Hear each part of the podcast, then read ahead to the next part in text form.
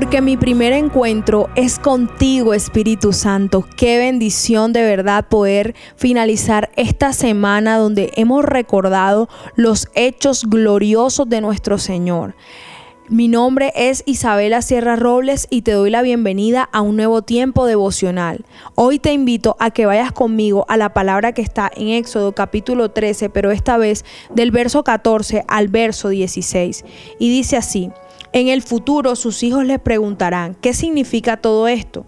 Ustedes les dirán, con la fuerza de su mano poderosa, el Señor nos sacó de Egipto, donde éramos esclavos. El faraón se puso terco y por nada quiso dejarnos salir. Entonces el Señor mató a todos los primeros hijos varones en toda la tierra de Egipto y también a los machos de las primeras crías de los animales. Por eso ahora sacrifico a todos los machos primer nacidos al Señor pero siempre pagamos rescate para recuperar a los primeros hijos varones. Esta ceremonia servirá como una marca grabada en la mano o en la frente. Es un recordatorio de que el Señor nos sacó de Egipto con la fuerza de su mano poderosa. Miren cómo el Señor, a través de su palabra, se anticipa al futuro, porque le dice al pueblo, sus hijos le preguntarán qué significan todas estas ceremonias, qué significan estas festividades, y ustedes le responderán que el faraón se puso terco, que hubo una plaga de muerte y que con mano poderosa Dios los rescató. Nuestras generaciones futuras tienen que conocer la gloria de Dios. Nuestras generaciones futuras tienen el derecho de reconocer a Cristo como nuestro Salvador de ayer, de hoy y del mañana.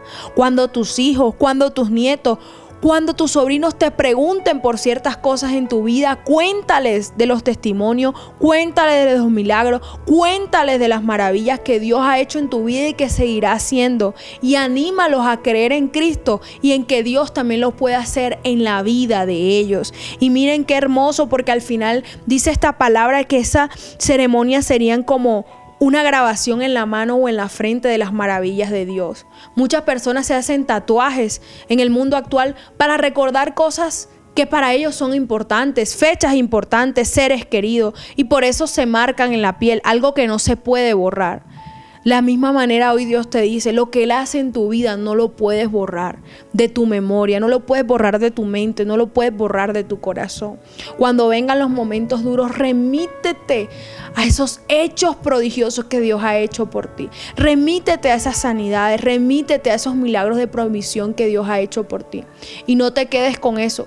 Cuéntaselo a tus hijos, cuéntaselo a las generaciones que vienen en pos de ti, porque ellos también creerán en Cristo Jesús y verán sus milagros obrar.